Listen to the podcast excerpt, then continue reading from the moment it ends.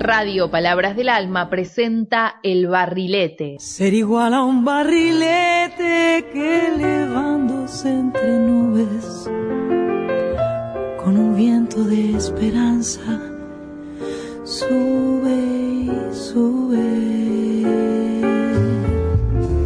Un programa con hermosos relatos, historias y buena música. He sido igual que un barrilete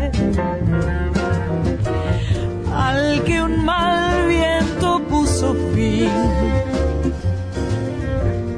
No sé si me falló la fe, la voluntad o acaso fue Conduce Elsa Robín. que me faltó.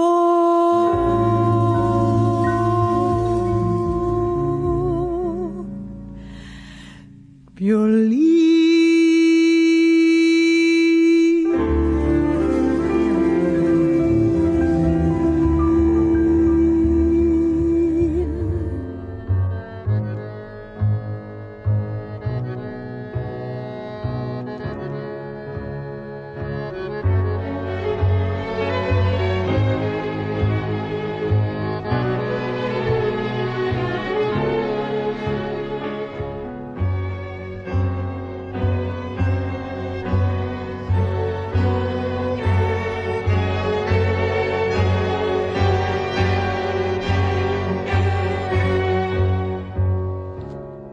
Chico ya tenía en el mirar esa loca fantasía de soñar. Fue mi sueño de purrete ser igual que un barrilete que elevándose entre nubes con un viento de esperanza sube y sube y crecí en ese mundo de Hola, buenos días, amigos de Palabras del Alma y por supuesto amigos del Barrilete, que parece que tiene un destino itinerante porque han dado por muchas radios y muchos lugares. Y siempre busca de alguna manera sintonizar con distintos públicos y conservar aquel público con el que se inició allá por en el siglo pasado, nada menos que en 1997, un 17 de agosto. Era una radio comunitaria. Ahí empezamos nuestra nuestra actividad con mi esposo y compañero de vida y de sueños que se llamaba David Heifetz. Y bueno, yo trato de seguir adelante con, con este sueño. Pasaron 25 años y el barilete sigue estando en el aire de, de Pilar. Eh, Ahora, eh, ustedes ah, no sé si están al tanto, pero salimos una vez por mes.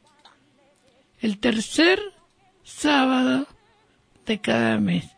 Entonces, entre programa y programa se da un, tiempo eh, en el que se recuerdan muchas cosas, ¿no? Y este en este tiempo, este último tiempo pasaron muchas cosas. En realidad, yo hubiera preferido no hablar de ciertas cosas. Es decir, hubiera preferido no tener que hablar de ciertas cosas que han sucedido. No, no voy a hablar mucho de eso porque no es mi temática, pero no puedo dejar de compartir con ustedes el, el dolor y el y el, asombro con que he vivido estos últimos tiempos. Eh, y sobre todo lo que experimento es una gran tristeza y una enorme preocupación al ver que hay jóvenes que siempre se distinguieron por luchar por sus sueños, que han caído ahora en manos de un grupo de, mm, eh, de personas muy eh, siniestras, por, digo la palabra siniestra y es la palabra exacta, ¿no? Es esa palabra que produce un horror silencioso. Eh, me estoy refiriendo, como ustedes habrán ya advertido, al intento de asesinato de Cristina, eh, que ha sido en los últimos años eh, un, un hecho político realmente inédito.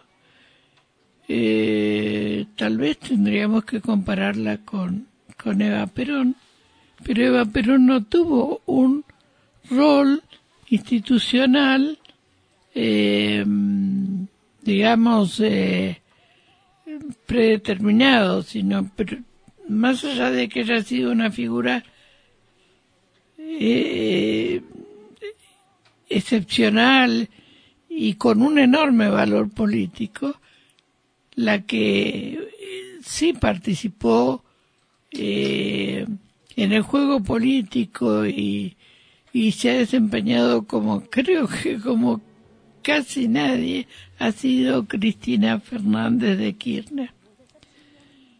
Por supuesto que los que se destacan, los que tocan intereses, los que muestran que, que además de saber, de ser inteligentes y, y de pensar, de querer a su pueblo, además de eso, tienen coraje. Y eso a veces no se perdona, y mucho menos se, perdona, se lo perdona a una mujer. Yo creo que el hecho de que Cristina sea mujer también tiene su peso, porque tenemos una larga historia, larguísima, una historia con raíces ancestrales que nos anclan en esa eterna desigualdad. Bueno, afortunadamente se produjo un, milagro y podemos este, hablar de esto de una manera más tranquila, pero no deja de no dejo de seguir estando muy, muy preocupada por eh, este fenómeno que de alguna manera ha contaminado y contamina el pensamiento de jóvenes que seguramente buscan tener algún protagonismo, buscan ser alguien y se produce esta, esta, este fenómeno curioso que la, la mm, psicología lo cataloga como la búsqueda de una identidad negativa. Ya que no puedo ser el mejor, me prefiero ser el peor. Es decir, ya que no puedo destacarme por mis eh, actos positivos, eh, voy a quiero ser recordado aunque sea como el como un criminal. Es terrible no pero ese fenómeno existe. Y no es de ahora eh, eh no es de ahora. Y mm, el terrorismo tiene también una larga historia y hay obras literarias importantes que lo recuerdan pensaba cuando ocurrieron estas cosas, me acordaba de una obra de teatro de Albert Camus que se llama Los Justos. Los protagonistas son unos terroristas. Eh, por supuesto que personas confundidas, eh, eh, desterradas de, de la vida y de la comunidad. Pero, por suerte, hay muchísima, muchísima gente que piensa y siente de una manera diferente.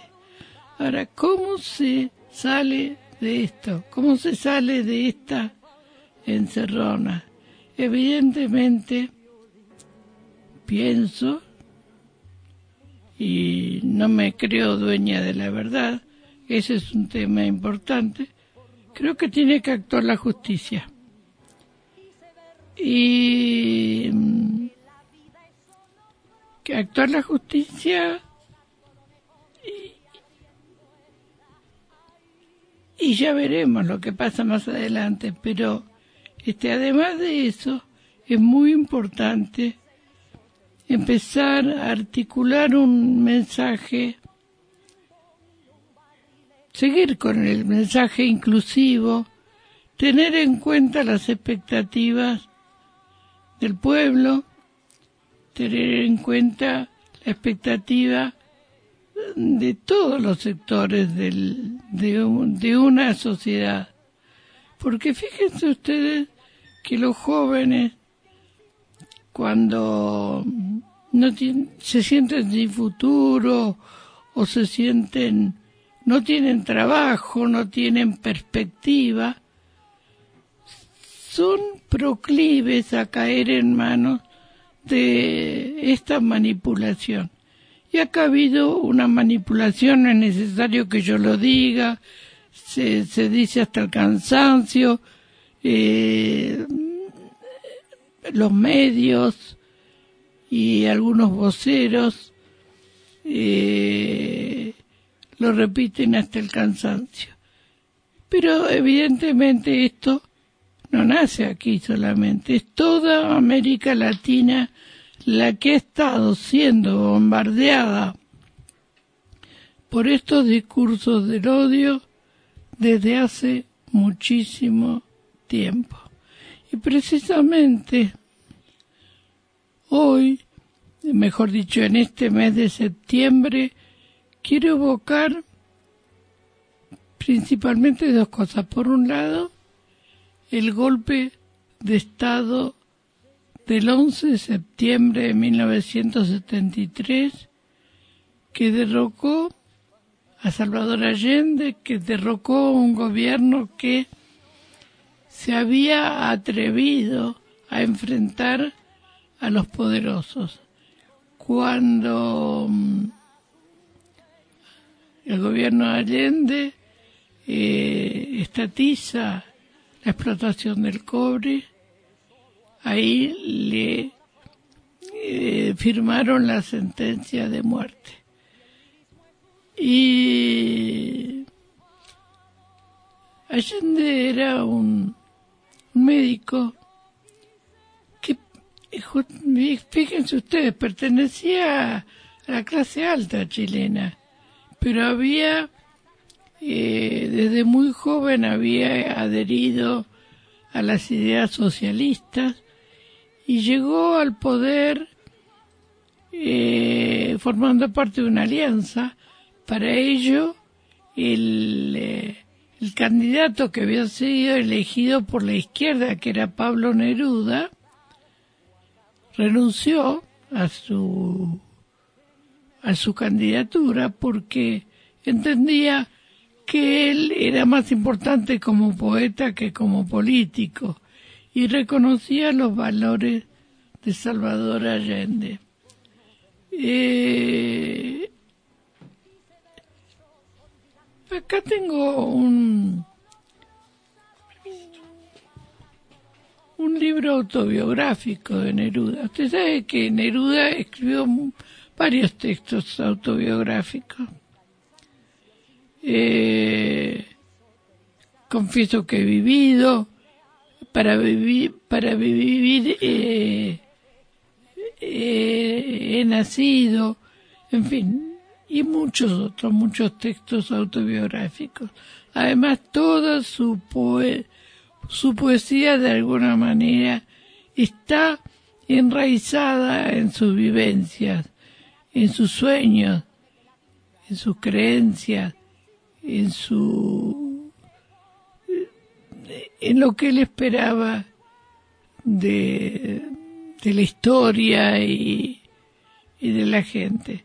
Bueno, este último libro, confieso que he vivido, lo escribió hasta, le digo, miren ustedes, tres días antes de su muerte.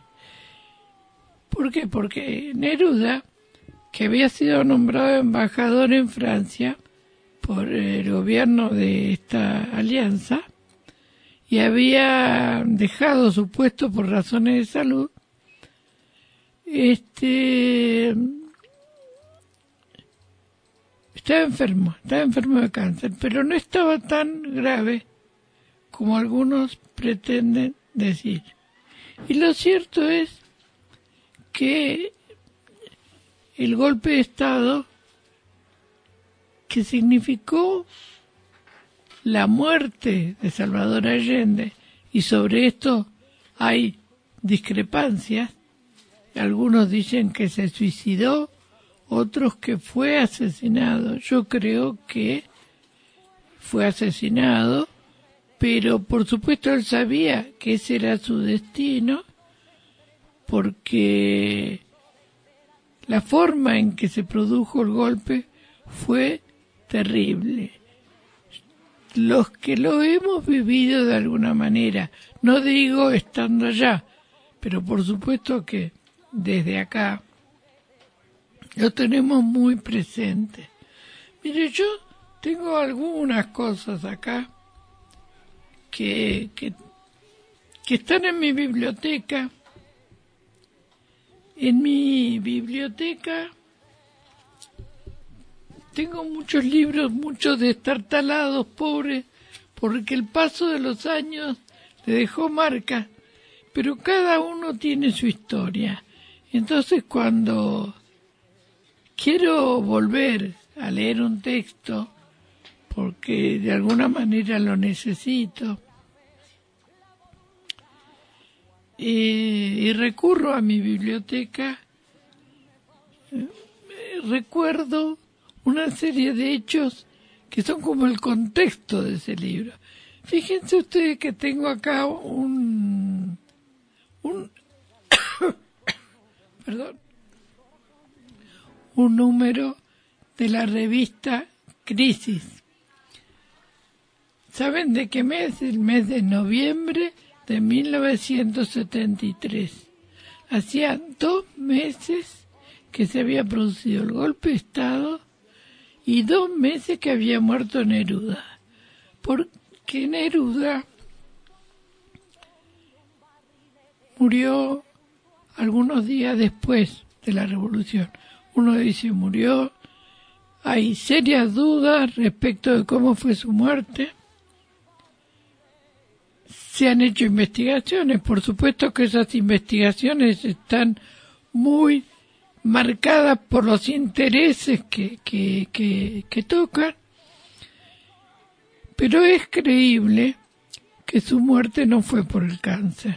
No estaba tan avanzada su enfermedad, sino que lo internaron y bueno, no es tan difícil que se, que se produzca una, una muerte, ¿no?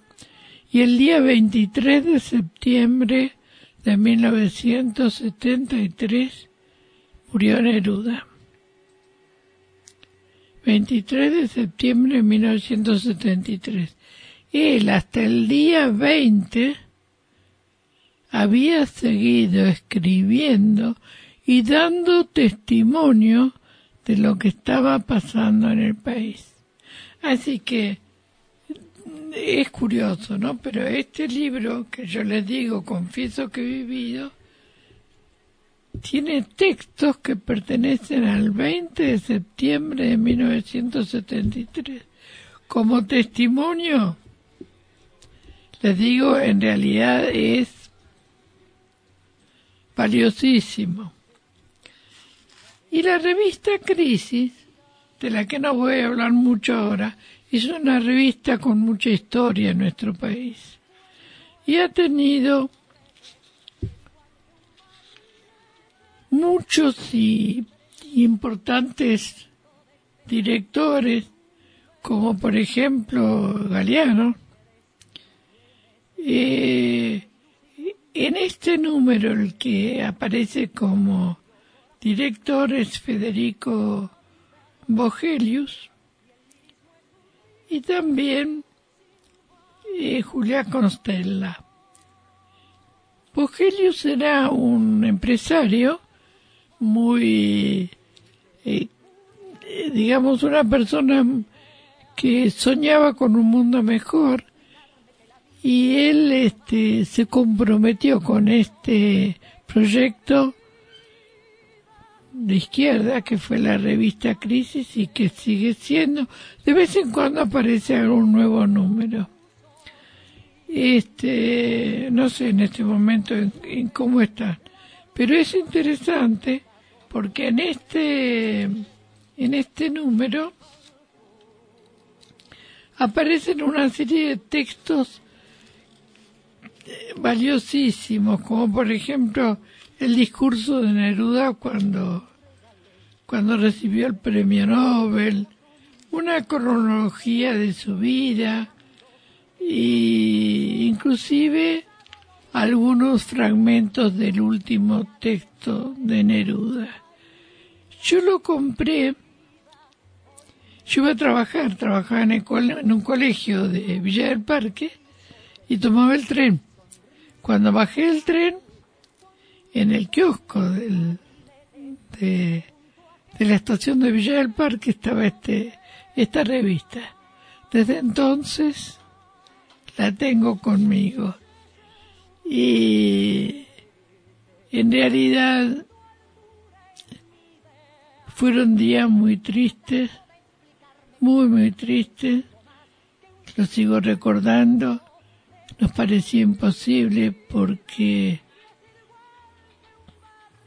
pertenezco de algún modo a una juventud que estaba que era muy apasionada por la política que era muy apasionada por por la cultura que creía que tenía muchos sueños. Después pasaron muchas cosas terribles de las que todos sabemos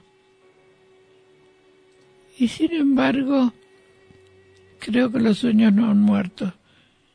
Bueno, así que tengo acá esta revista que tiene las hojas amarillas, amarillas. Y hay que tratarla con cuidado, cuidado, porque también el papel se pone viejo y a veces se rompe, pero nos sigue acompañando. No, no todo pasa por, el, por los celulares. También estos viejos libros nos traen un trozo del pasado. Yo los atesoro y siento que me acompañan y siento que de alguna manera es un deber para todos, ¿eh? No olvidar, no olvidar. Bueno, y en este mes de septiembre donde han pasado muchas otras cosas. Mm, tiempo después, eh, creo que fue en el año 2001, cuando se produjo el atentado de las Torres Gemelas, o el 2002. Bueno, no importa, al principio fue a principios de, de este siglo. Y lo, terrible de todo esto, en que 2001. Y también me acuerdo de dónde estaba, porque es curioso, uno le queda grabado el momento. Yo me acuerdo que estaba en el Banco Provincia. Y eran épocas muy difíciles que uno tenía que ir todos los días al banco porque porque había muchos problemas y en ese momento, eh, bueno, nos enteramos de lo que estaba pasando. Y acá estaba presente el terrorismo. Ahora, los que murieron ahí, que fueron más de 3.000 personas, era gente que trabajaba en las Torres Gemelas. No fueron los, eh, los capitostes ni los grandes eh, señores del capitalismo, ¿no? Y el, el terrorismo internacional se cobró muchas víctimas. Fecha haga, ¿no? Bueno, por supuesto que a los a estos contrarrevolucionarios, a estos grupos reaccionarios, fascistas, no les gusta la cultura. Como decía un, un personaje del nazismo, ¿no? Que cada vez que, que le nombraban la cultura se llevaba la mano al, al revólver. Es verdad, odian la cultura. Y odian sobre todo esa cultura que busca despabilar al mundo. La cultura comprometida, como decía Sartre. Y bueno, este fueron muchos los artistas que acompañaban el proyecto eh, chileno, digo el, el proyecto de Allende por ponerle un nombre, y entre otros hubo un cantautor maravilloso que se llamaba Víctor Jara, y vamos a escuchar de él una canción que todavía nos hace, no sé, nos emociona y nos deja pensando. Te recuerdo, Amanda, de y por Víctor Jara.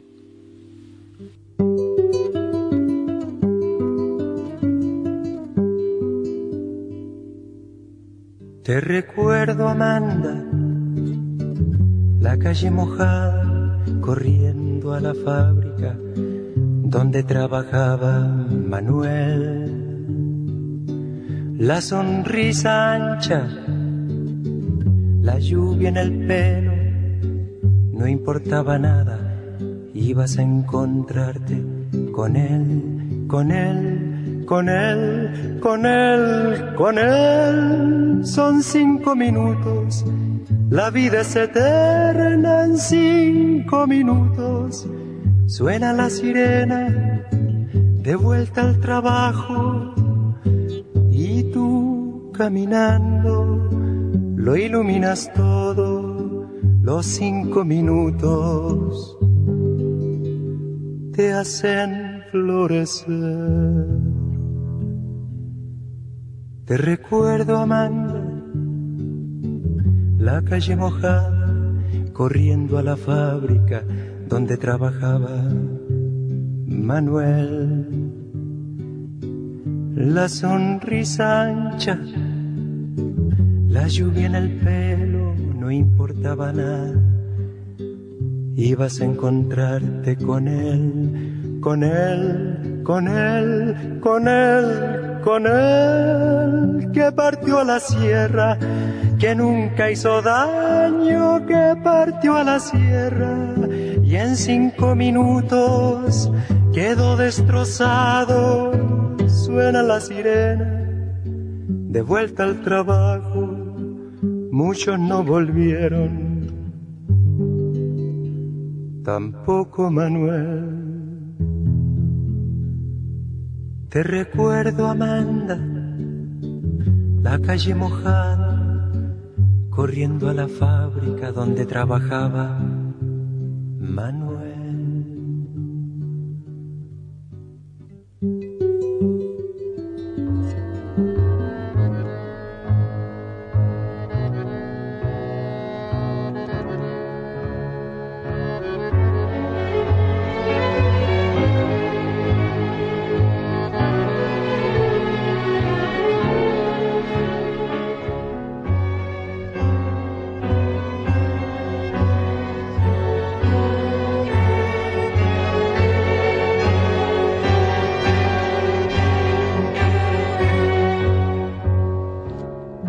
Chico ya tenía en el mirar esa loca fantasía de soñar. Bueno, Y seguimos con este esta temática y les quiero recordar, hablando de Víctor Jara, que eh, cuando se produjo el, el, el golpe en Chile,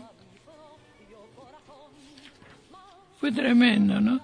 Después esto duró muchos años y lamentablemente hay grupos que todavía reivindican a este asesino que fue eh, Pinochet. Eh, los militares tomaron eh, el Palacio de la Moneda, asesinaron a Allende y, llevaron a la, la gente la llevaron a como si fuera un campo de concentración a estadios de fútbol, ¿no? Y ahí fue a parar Víctor Jara y fue torturado de una manera terrible, sabiendo lo que significan las manos para alguien que toca la guitarra. Se le cortaron las manos y después murió, ¿no? Eso ocurrió y no hay que olvidarlo. Y fíjense ustedes que alguien que alguna vez también recibió un castigo parecido por, por exponer sus ideas, como fue Atahualpa Yupanqui, que en alguna oportunidad, detenido por sus ideas políticas, también lo torturaron. Y una de las cosas que hicieron fue poner una máquina de escribir enorme sobre su mano derecha y quebrarle los dedos de la mano. Creo que Estrella, el pianista, también le hicieron lo mismo. Son eh, muy, muy creativos. Y, y, Neruda, Neruda, que muchos años después decía, lo que pasa es que no me habían visto tocar y no sabían que yo soy zurdo y de algún modo pudo conservar la mano izquierda bien, y la otra también, por suerte, pero...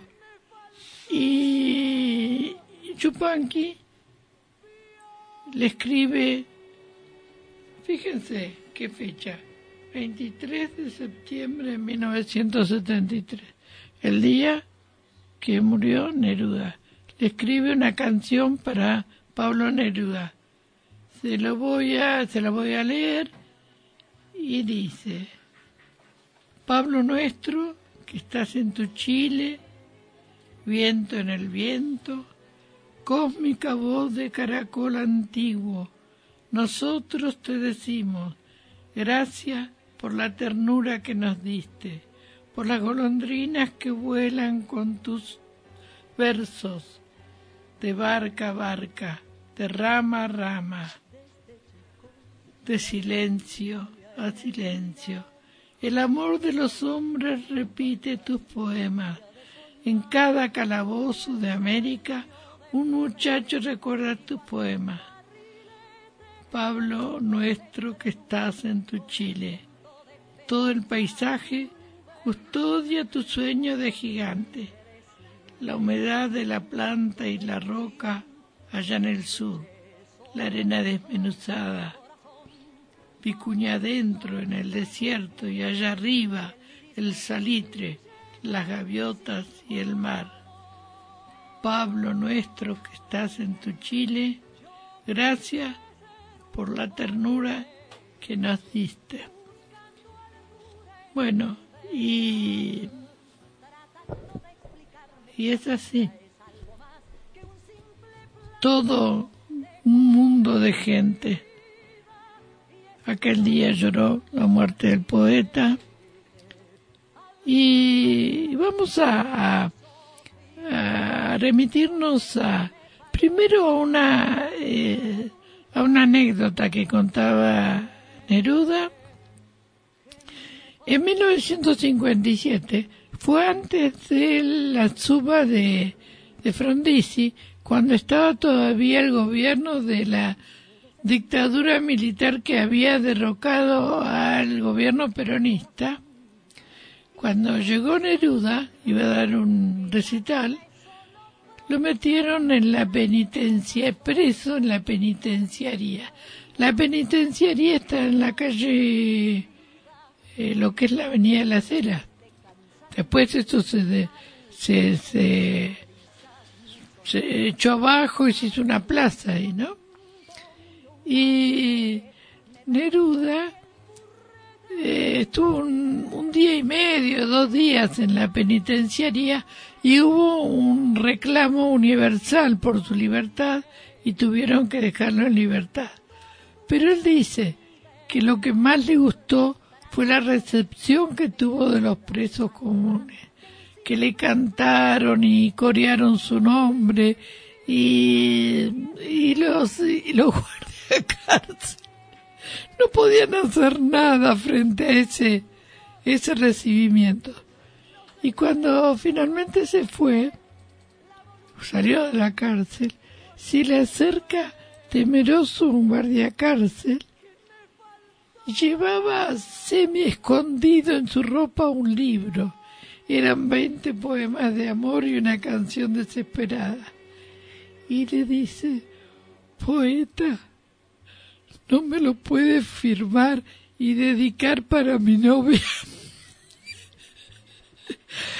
Fíjense cómo la represión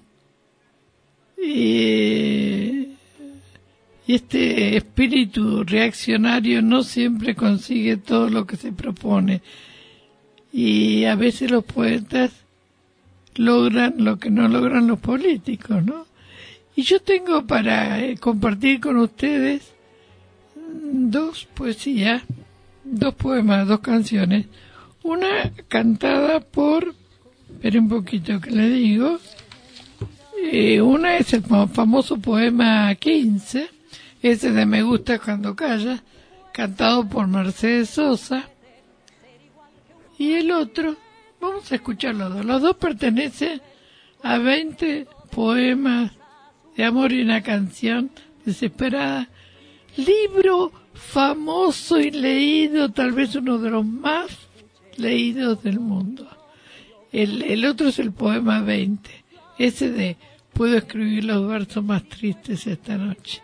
¿Qué les parece si le rendimos nuestro homenaje a la esperanza, al amor, a la buena vida, a los buenos sentimientos, a la buena gente, en la que está tan lleno el mundo, a los jóvenes sobre todo.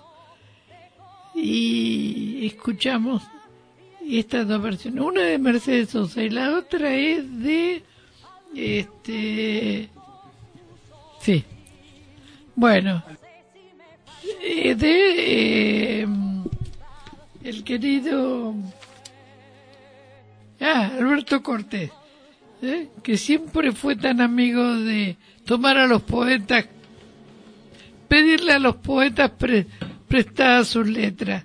Bueno, y vamos a compartir esto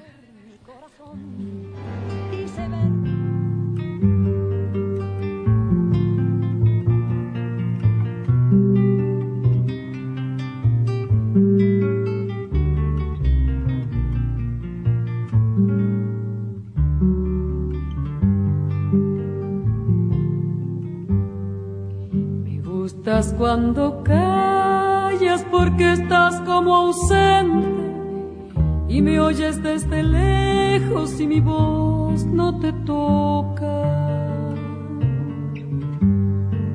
Parece que los ojos se te hubieran volado y parece que un beso te cerrara la boca.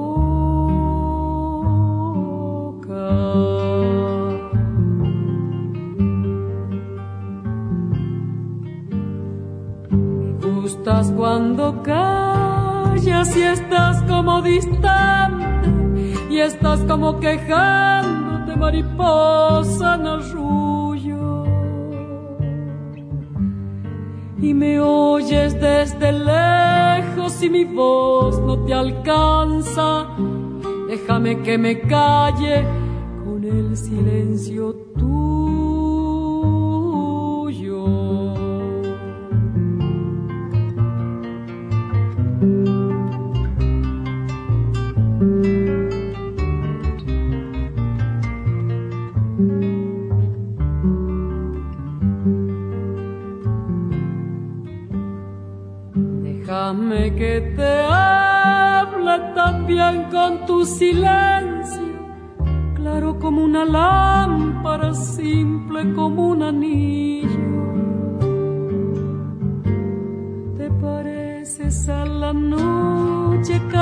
y constelada, tu silencio es de estrella tan lejano y sencillo.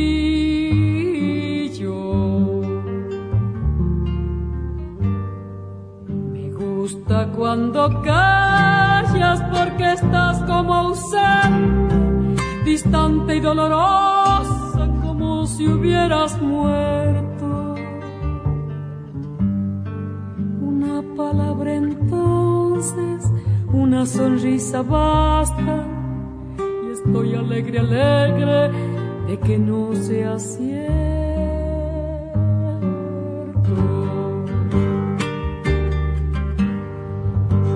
palabra entonces, una sonrisa basta. Y estoy alegre, alegre, alegre.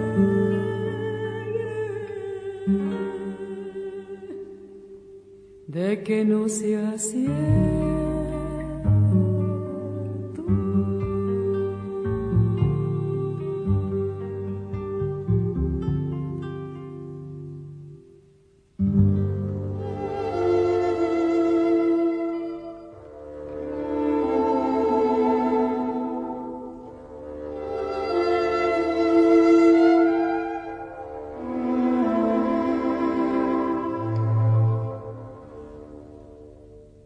Puedo escribir los versos más tristes esta noche. Escribir, por ejemplo, la noche está estrellada y tiritan azules los astros a lo lejos y el viento de la noche gira en el cielo y canta.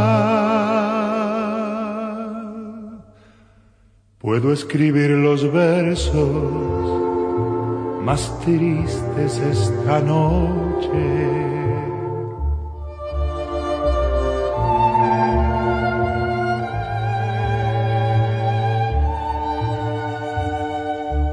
Yo la quise y a veces ella también me quiso, la besé tantas veces bajo el cielo infinito. De otro será de otro, como antes de mis besos. Es tan corto el amor y es tan largo el olvido puedo escribir los versos más tristes esta noche.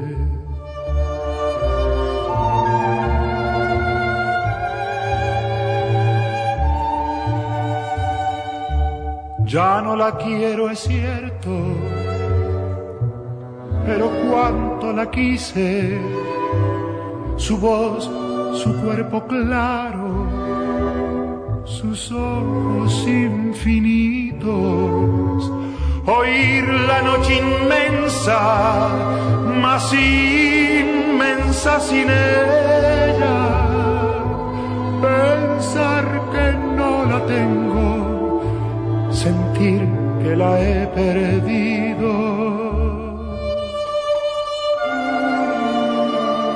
A lo lejos alguien canta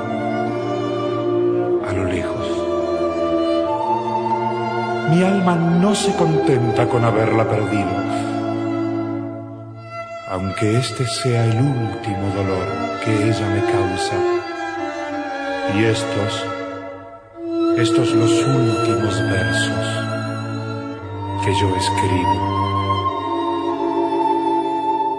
Puedo escribir los versos más tristes esta noche. Puedo escribir los versos más tristes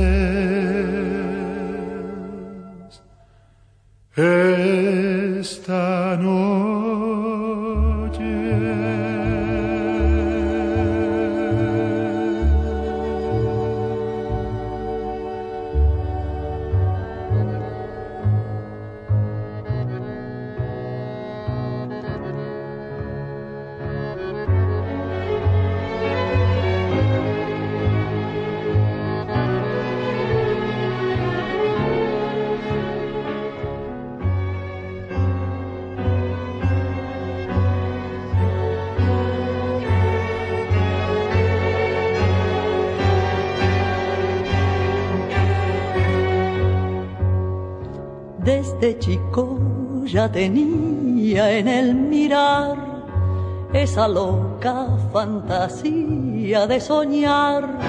Fue mi sueño de burrete ser igual que un barrilete que levándose entre nubes con un viento de esperanza sube y sube.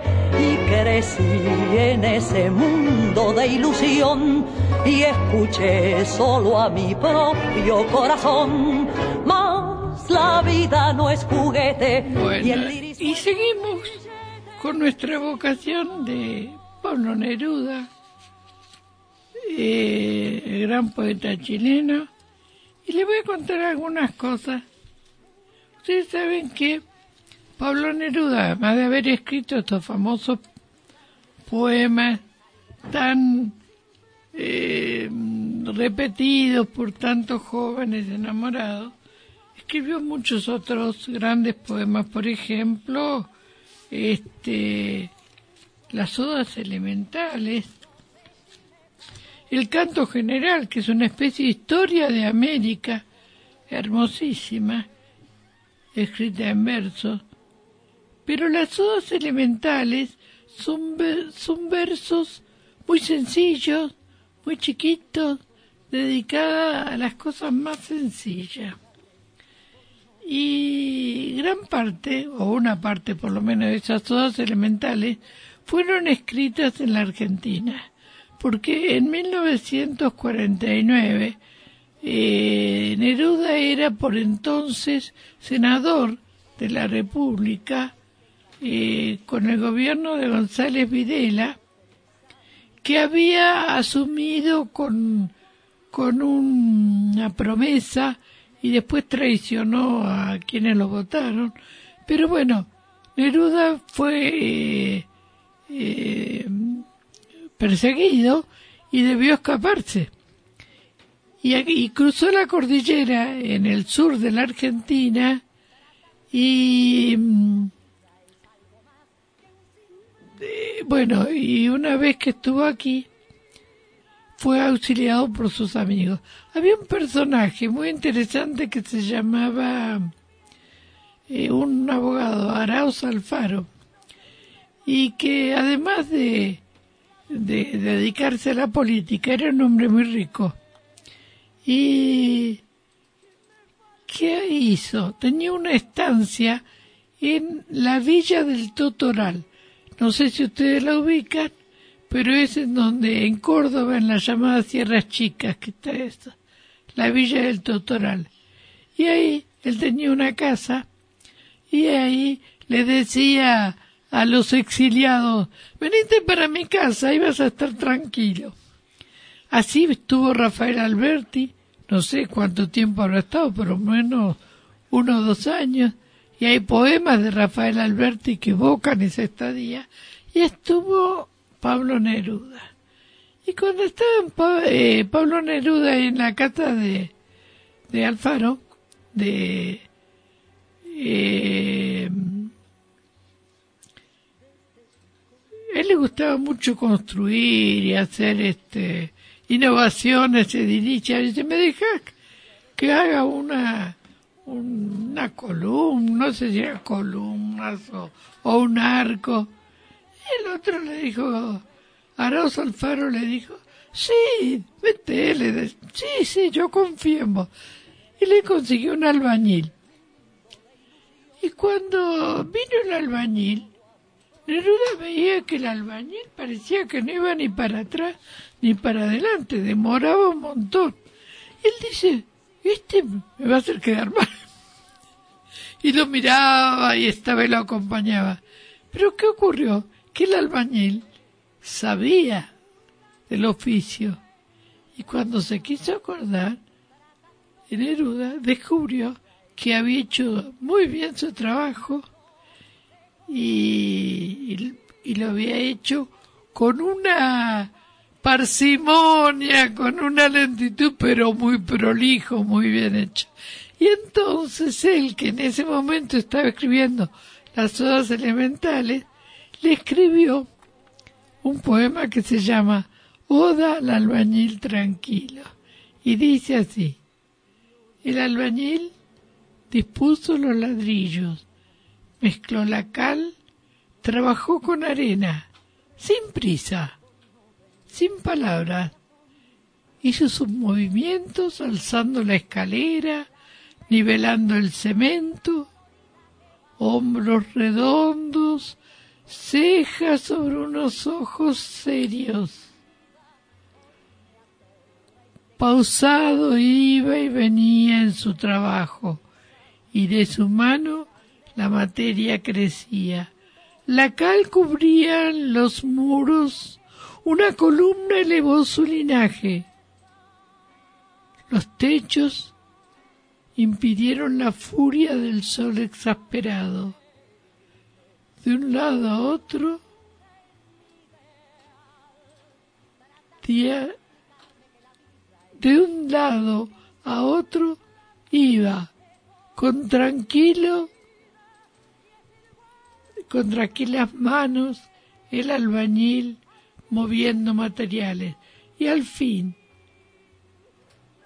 al fin de la semana, las columnas, el arreo, el arco, hijos de cal, arena, sabiduría y manos, inauguraron la sencilla firmeza y la frescura.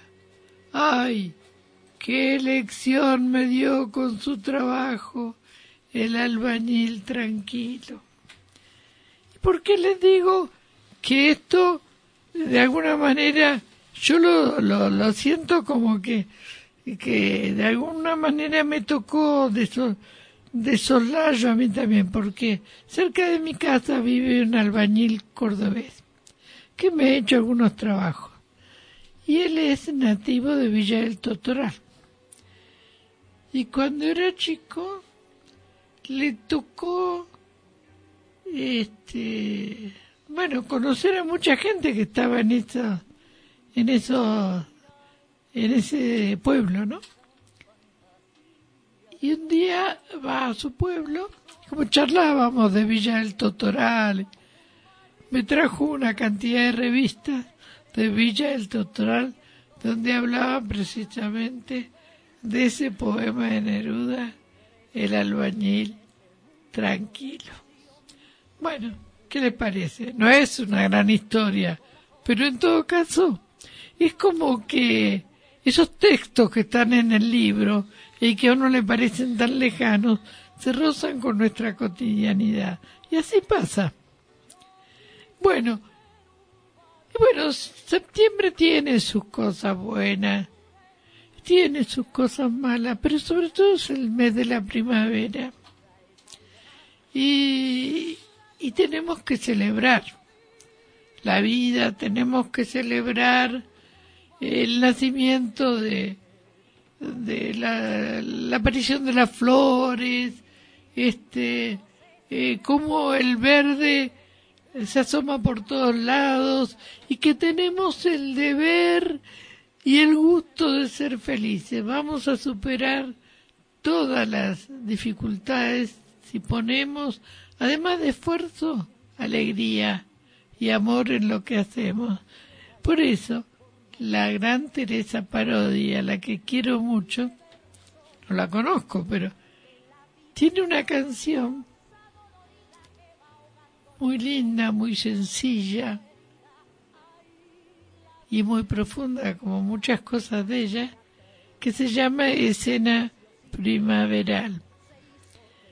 Bueno, con esta escena primaveral yo me quiero despedir de los oyentes del barrilete y el mes que viene ya veremos qué nos depara el destino. Esperemos que, que las cosas anden bien.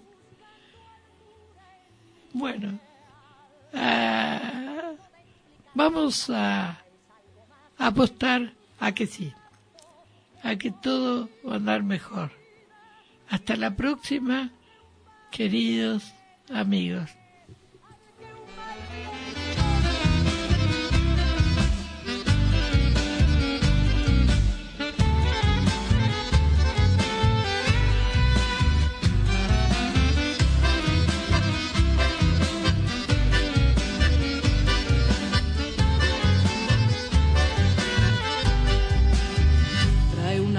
De boda septiembre y de brotes y trinos un no sé qué que te deja ese leve temblor de espigas sobre la piel.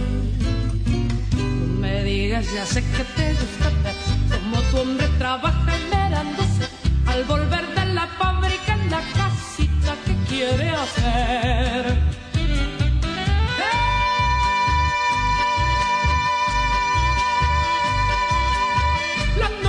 Que dan por televisión.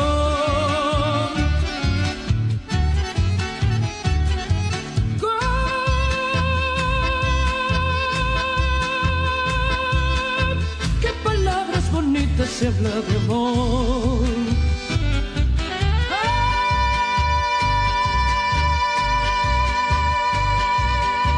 Pues basta sentir el sabor dulzón de los besos que debajo de la enramada se dan los dos.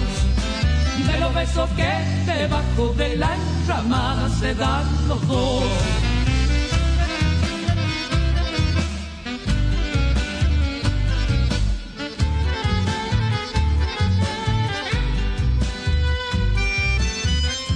Su tiempo de quererse es ese tiempo que queda entre el cansancio y la esperanza la vida que les toca es tan urgente que ya no necesitan las palabras. Te pusiste la blusa color carmín, a tu hombre le gusta mirarte así, y el chipa que le hiciste sabe te quiero, En el mate cebado y en el rumor de tus pasos rondando a su alrededor, se adivina un torrente de melodías cantando al sol.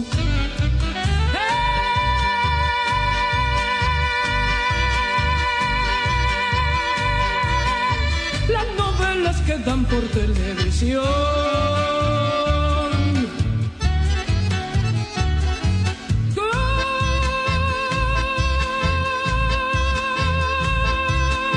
¿Qué palabras bonitas se habla de amor?